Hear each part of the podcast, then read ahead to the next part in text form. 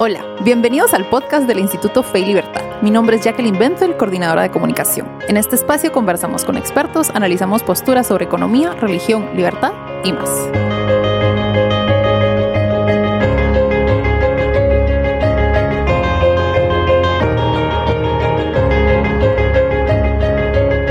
Bienvenidos a este nuevo episodio del podcast Fe y Libertad.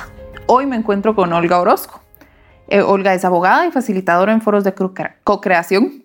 Es directora de admisiones de la Facultad de Derecho de la Universidad Francisco Marroquín, miembro del equipo del proyecto Repensando la Carrera de Derecho, miembro de la Junta Directiva y exdirectora ejecutiva del Instituto Fe y Libertad. Bienvenida, Olga. Muchas gracias, Jackie. Es un gusto para mí estar aquí. Qué alegre. Hoy, hoy tenemos un tema que creo que ha estado en el ambiente varios años. Es un tema, pues, vale la pena hablar de él. Es, es complicado, mueve pasiones, pero hay que hablar de él. Así es. Hoy, entonces, al, al, episodio de hoy le pusimos Desenmascarando el feminismo, la verdadera lucha por la igualdad de género. Así es. Gracias, Jackie. Eh, entonces, gracias por tu, por tu introducción. Quería tal vez solo contar un poquito por qué, por qué cuando surgió la idea de hablar este podcast, a mí me interesó este tema.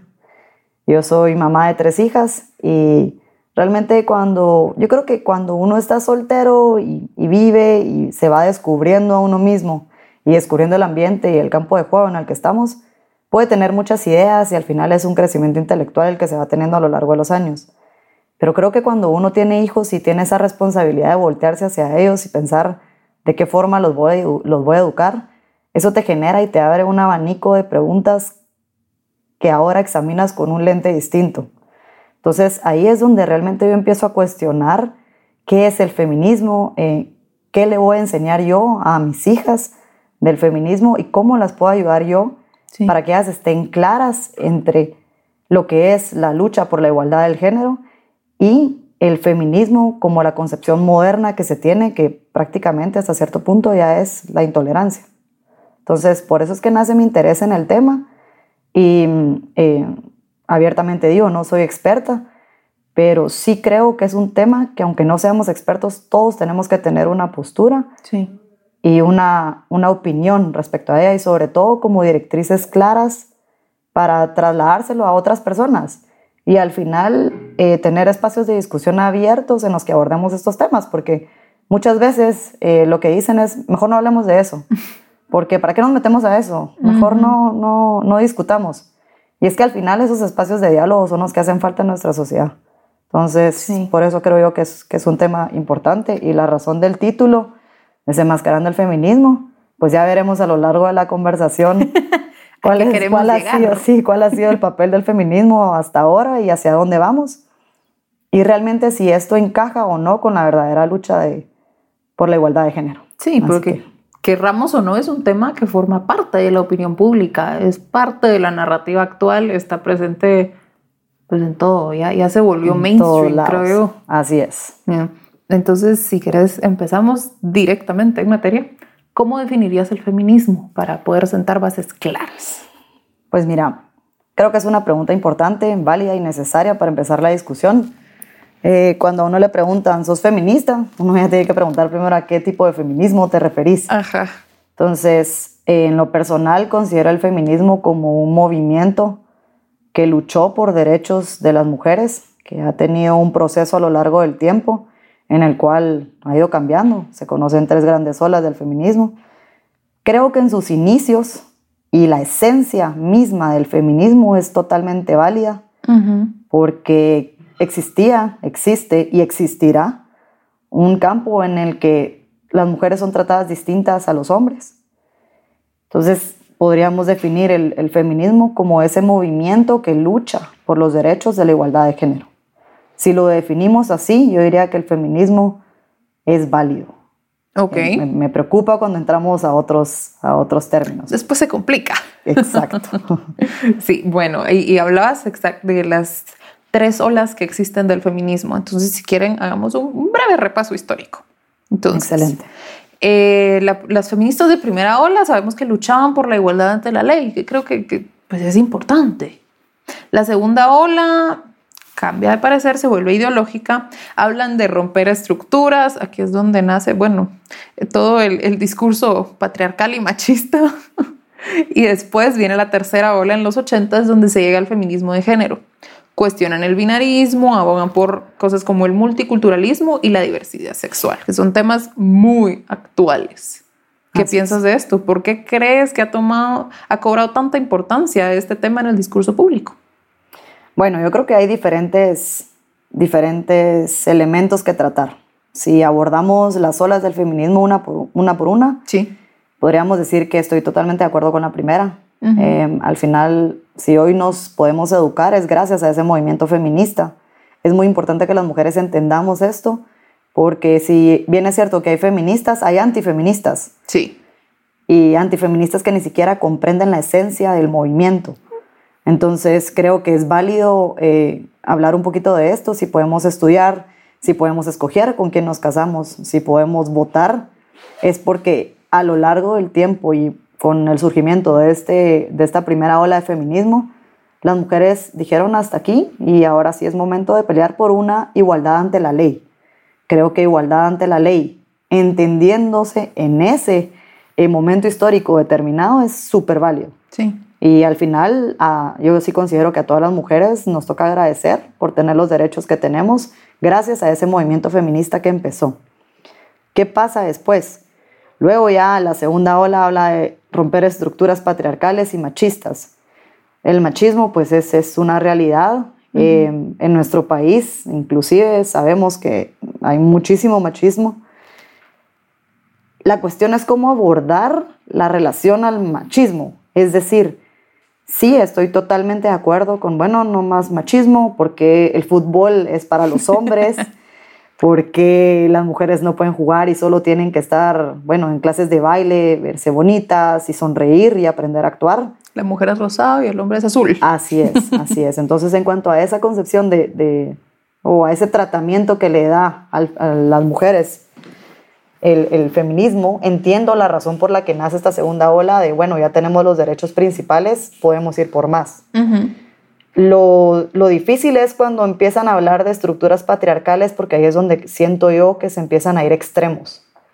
Entonces, em, si hablamos del machismo, nos tardaríamos otro podcast entero, entonces solo lo tratamos creo que así, de pasa. superficialmente, así es.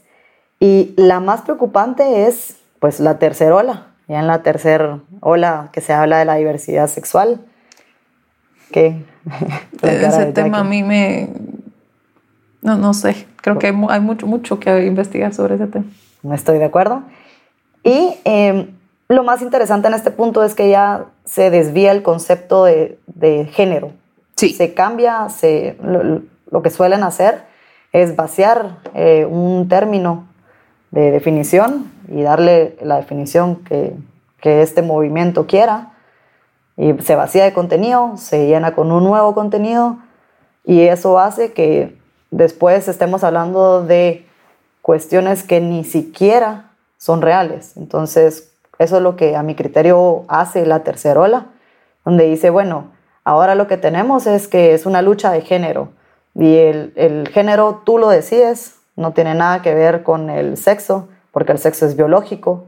Ellas se dieron cuenta que no podían luchar esta, esta pelea si se atenían a las características biológicas de un sexo. Entonces lo que hicieron fue trasladar el sexo a género y el género es lo que la sociedad te tiene que reconocer y lo que tú puedes redefinir desde tu postura por cómo te sentís. Un poco de vista más, pues más emocional, porque lógicamente con la biología no hay discusión y no se puede pelear. Ah, creo que esta fue la... Bueno, si hablamos de los métodos, ¿verdad? Si hablamos de todos esos métodos, sí, estoy de acuerdo. Pero ¿qué es lo que hacen? Cambian para volverse del otro sexo. Es decir, la concepción biológica del sexo sigue siendo la misma. Entonces sí, tratan de, de, sí usan diferentes métodos y tecnología para cambiarse, pero si te das cuenta es para un cambio de sexo. Porque al final se dan cuenta que sexo no lo vas a cambiar. La concepción biológica es lo que es. Así es. ¿Y por qué, por qué tanta importancia en el discurso público? Yo creo que empezó como una lucha real eh, continuó por más, porque yo creo que no, está, no estaba de más el movimiento feminista en querer tener más derechos. Al final, eh, hasta base bíblica tenemos que hablaremos más adelante, el hombre y la mujer fueron creados como iguales a imagen de Dios. Lo que pasa es que creo que se dieron cuenta que había una oportunidad, una oportunidad y ahí sí que el oportunismo pues siempre encuentra, encuentra ¿Por dónde? por dónde, así es. Se dieron cuenta que había una oportunidad que si, ella, si se seguía luchando en ese camino, se podía infiltrar este discurso político, podían ganar afines dentro de, dentro de la población y podían desviar el discurso político que se tenía hasta el momento y nuevamente para trasladarlo hacia donde ellas quisieran, redefiniendo las bases, parámetros y todo lo que se tenía. Perfecto. Bueno, la siguiente pregunta era cuál, era la, cuál era la diferencia entre sexo y género, pero creo que ya lo tocamos. Sí, estoy de acuerdo. Entonces, si querés, nos vamos a, a la siguiente. La publicidad nos dice que la mujer ideal, la que se siente plena, que eh, tiene que ser exitosa profesionalmente. Usualmente no está casada y si lo está, a su esposo no le preocupa el éxito profesional, que ella gane más, que sea workaholic, demás. No tiene hijos usualmente porque se enfoca again, en su tema, el tema profesional. Le gusta eh, dedicarse a ella misma, se cuida, trabaja. Y si en dado caso tiene hijos, no le impiden avanzar en su carrera. O sea, te venden esta idea de que puedes tener todo. Y, eh, por ejemplo, una, una, autora que a mí me gusta mucho, la doctora Jennifer Roback Morris, eh, habla mucho de ese tema. Olga se ríe porque vio como yo la perseguí en Action University. sí es. No, es, que es encantadora. Es de, de, verdad soy fan. Ella es genial. Sí. Pero entonces ella afirma en, en, sus libros que nosotros estamos viviendo las consecuencias de la revolución sexual, que realmente somos víctimas de la revolución sexual de los 60. Entonces, ¿qué, ¿qué, te parece la tesis de la doctora Morse? Pues la verdad es que es una tesis que me toca personalmente y que me parece interesantísima. Eh, hay una cuestión que no hemos mencionado hasta ahorita, Jackie, y es la importancia del hombre uh -huh. en, eh, en, el feminismo.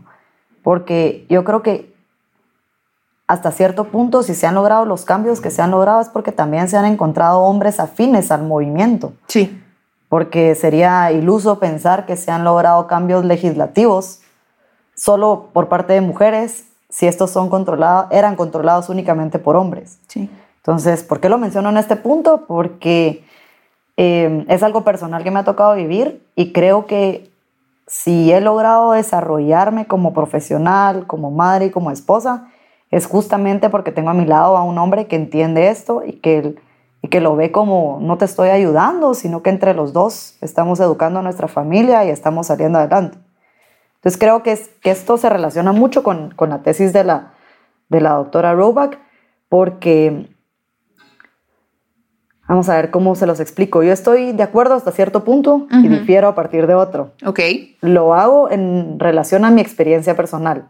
Yo no me atrevo a, a hablar de, de, de, eso desde un punto de vista general, porque uh -huh. creo que cada quien lo analiza desde su perspectiva y desde el camino que ha recorrido y estoy plenamente consciente que no es lo mismo mi realidad que la realidad de una mujer de, de, de otra clase, de otro estilo de vida uh -huh. o con otros parámetros personales incluso.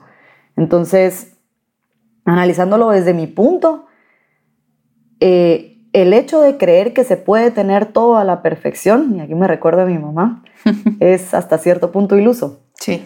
Porque me recuerdo perfectamente un día que estábamos refaccionando con mi mamá, alguien a quien admiro mucho, y me decía, es que mira, mi amor, realmente las mujeres de hoy, pobrecitas, porque creen que, o sea, la sociedad les exige hasta cierto punto hacer todo bien. Antes tú tenías tu casa, tus hijos, te dedicabas a eso y estabas bien.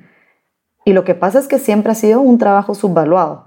Sí. Porque, bueno, estás en la casa y dices, ay, no haces nada, tú sos ama de casa.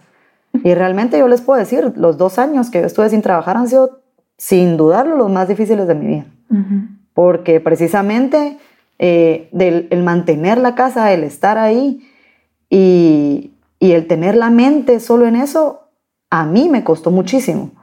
Pero realmente he admirar mucho a las mujeres que lo hacen, porque es una entrega total para, para su hogar y, no, no creo que sea más cómodo, no creo que sea más fácil. Y creo que es muy feo de nuestra parte juzgar a quienes solo educan a los niños. Creo que hasta cierto punto eso es lo que le hace falta a nuestra Guatemala. Más mujeres, más mamás presentes, que por razones socioeconómicas no hay opción. Y regresando al punto, em, me decía mi mamá, tenés que, ahora, tenés que ser mujer profesional, tenés que tener a tus hijos y los tenés que tener nítidos y tenés que trabajar porque ni modo, no te puedes quedar sola en la casa y tenés que tener eh, atendido a tu marido. Entonces son varias pelotitas las que tenés que, que, estar, que tener en el aire, pues. Sí. Una se te va a caer, ¿cuál quieres que se te caiga? Me dijo. Eso fue hace unos siete años tal vez. Y la verdad es que sí me dejó pensando mucho. Me dejó pensando muchísimo porque es, es cierto, es hasta donde diría la doctora eh, Roback, las consecuencias de la revolución sexual. Pero yo creo que ahí es donde entra el complemento de pareja que uno busca y que uno encuentra y que uno pues tiene la bendición de, compartir la vida. En mi caso, eh, yo creo que si el desarrollo profesional, personal y familiar que hemos logrado tener es porque realmente hemos visto el matrimonio como un equipo. Y yo creo que eso es bien importante porque no es un feminismo de ni un patriarcado, ni un matriarcado, sino es realmente un trabajo de equipo. El un complemento. Así es. El decir, eh, está bien que me abra la puerta, está bien que me atienda. Que a una feminista, olvídate si le decís eso, ¿qué ah. crees? Que yo no soy capaz de abrir la puerta. me explico. Entonces, y la educación para con las niñas es lo mismo. O sea, eh, mi hija, la grande, tiene 11 años y me dice, yo le digo, mi amor, ¿tú quisieras que yo dejara de trabajar para estar sola en la casa? Y me dice, mami, pero ¿y por qué? Si yo veo que tú sos feliz trabajando y a mí me gusta acompañarte al trabajo y que tú hagas tus cosas. Entonces ahí es donde uno empieza a decir, bueno, tal vez sí estamos, tal vez sí estamos por el, por el camino correcto con mi esposa en cuanto a la educación. Pero ojo, y yo creo que también siempre le hemos hecho ver a ellas el que realmente es, bueno, pues es un amor, un amor fundado en Dios, en la familia, en los valores, y es un amor que permite ser, que yo creo que ese es otro punto importante. Sí. El, que la vida de, pareja te permita desarrollarte y crear una familia desarrollándose los dos, realmente alejados del concepto de tú ganas más, tú haces más, yo hago más y no es justo. Entonces. Perfecto. Y creo que eso tiene ay, mucha relación con la siguiente pregunta.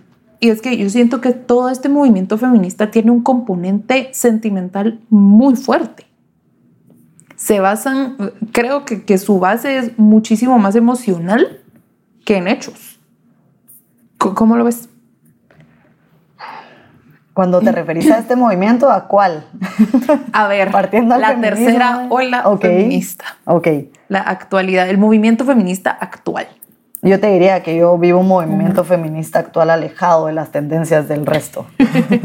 pero ya sabes cómo soy, me gusta, ¿verdad? Pero, yo creo que es importante redefinir y, también identificarnos con él sin tacharlo en malo, pero lucharlo desde nuestras, desde nuestros valores y desde nuestras creencias. Ahora, en cuanto al componente sentimental de este movimiento, es así es, considero que así es y, y siento que es súper preocupante, porque ya estamos pasando, o sea, el feminismo se desvió, se desvió totalmente de lo que era en su, en su concepción y ahora es un abuso. O sea, cuando escuchamos de las marchas que se dan en México, de, de, de, las protestas en Chile con los muñecos, o sea, de tantos casos que leemos, bueno, de, de Argentina y las iglesias, de cómo, cómo, hacían muro para que las, las, feministas no prácticamente quemaran la iglesia. Sí. Ahí yo creo que ya ni siquiera, ni siquiera es un movimiento emocional. Yo siento que ahí ya es maldad. Sí. O sea, yo entiendo que hay mujeres a las que nos ha tocado vivir diferentes cosas en la vida que nos han marcado, pero sí considero que no hay base sentimental o emocional que te dé aval para transgredir a otros, como lo hace parte del movimiento feminista actual. Completamente de acuerdo. bueno, eh, ¿cómo, qué, pensás de, de, la gente que pues mencionaste el movimiento antifeminista. Entonces, no identificarte como feminista es estar en contra de las mujeres. Aunque yo creo que ya lo hemos hablado, hablado un poco a lo largo del podcast. Sí. Eh, depende de qué consideras tú como feminismo. Si tú me decís que si yo soy feminista partiendo de transgredir a otro, te digo yo no soy feminista en absoluto. Para pues, nada. Para nada. Así es. Eh, yo no creo que el no ser feminista quiera decir que estás en contra de las mujeres. Eso es totalmente falso. Yo creo que hasta cierto punto es mejor decir eso a decir, sí, estoy con las feministas que quieren quemar iglesias y que no respetan a otros. que no son tolerantes. Así es. yo creo que esto nos regresa a un valor fundamental del instituto que es la tolerancia. Pero ojo, porque se pierde ese valor de la tolerancia cuando te quieren imponer conceptos en nombre de esa tolerancia. Sí. Creo que ese es otro, otro punto muy interesante del, que, del que podemos tratar porque realmente la tolerancia va hasta donde no daña a terceros. Y el hecho de que quieran invadir mi fe y mis creencias ya es un daño. Entonces, para cerrar esta pregunta es, em, depende, te diría yo, depende a qué feminismo te estás refiriendo. La importancia de definir conceptos. Así es. Mm. Bueno, en ese sentido, ¿cómo ves eh, eh, todo este movimiento feminista actual, la tercera ola? Que trata de alcanzar la igualdad por la vía jurídica. Se imponen ya sea por medio de cuotas de género, eh, las leyes como la ley de femicidio o incluso esta nueva, bueno, no nueva, pero esta lucha muy actual para aprobar el aborto en distintos países, de mi, cuerpo, mi decisión. Es que para mí eso tiene una, tiene un error de concepto. Mi cuerpo, mi decisión, sí, pero es otro cuerpo el que tú estás hablando. Sí. Entonces, sí, otra vez, si entramos al aborto es otro tema completamente y nos abarcaría todo otro podcast. Ay, sí. Em, en cuanto a que las feministas traten de alcanzar la igualdad, y la igualdad por la vía jurídica, creo que así fue como nació, ¿verdad? Em, y se ha ido logrando, pero otra vez se desnaturalizó, porque ahora ya no es alcanzar la igualdad, sino que es tratar de ganar espacios por razones que no son las correctas. ¿A qué me refiero? A las cuotas, por ejemplo. O sea, las cuotas, tú deberías de ser capaz de optar a un trabajo y de obtenerlo o no obtenerlo en base a tus capacidades. El sexo no tiene por qué eh, ser tu, estar a favor o en contra tuyo para obtenerla. Y yo sí estoy en contra de que digan, bueno, entonces pongamos cuotas para alcanzarlo, porque entonces ahí abrís puertas que, no tenés que abrir. incluso estás desnaturalizando el movimiento feminista. El movimiento feminista lo que quiere es igualdad, por capacidad. Sí. Entonces, ¿qué querés? ¿Una igualdad por capacidad o un privilegio por cuota legal? Creo que ahí es donde está la, la diferencia. Yo estoy, pues, realmente en desacuerdo con el movimiento o el viraje que se le ha dado a este movimiento feminista en este, en este sentido. Perfecto. Y para ir cerrando, metámonos un poquito al tema de, fe, del cristiano. ¿Puede un cristiano, sea hombre, sea mujer, ser feminista? Em, partiendo de la definición de feminismo que hablamos al principio, yo creo que sí. Em, ya cuando vamos a transgredir los derechos de otro, por supuesto que no. Eso no es algo cristiano. Sí. Entendiéndolo como las raíces judío-cristianas lo tratan. Eh, en cuanto a si es la mejor forma de empoderar a la mujer, que es otra cuestión que me llama la atención porque cuando uno dice empoderar a la mujer, me acaba de pasar que en un chat dijeron empoderar es una palabra que no tenemos que usar. Ok. Porque eso no está bien. Entonces yo digo, ojo, porque con tal de, o sea, las personas con tal de satanizar el movimiento feminista están rindiendo o cediendo conceptos que son propiamente correctos. Sí.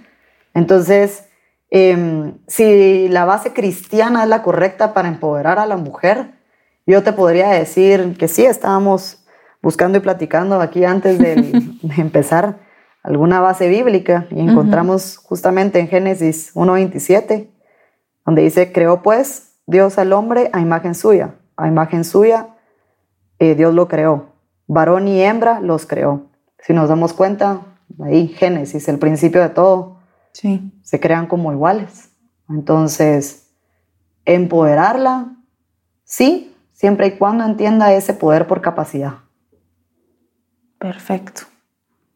Bueno, ahora para ir, ir cerrando, que lastimosamente tenemos, nos quedamos cortos de tiempo. Entonces, em, creo que este es un tema muy, muy recurrente em, pues en, los medios de comunicación.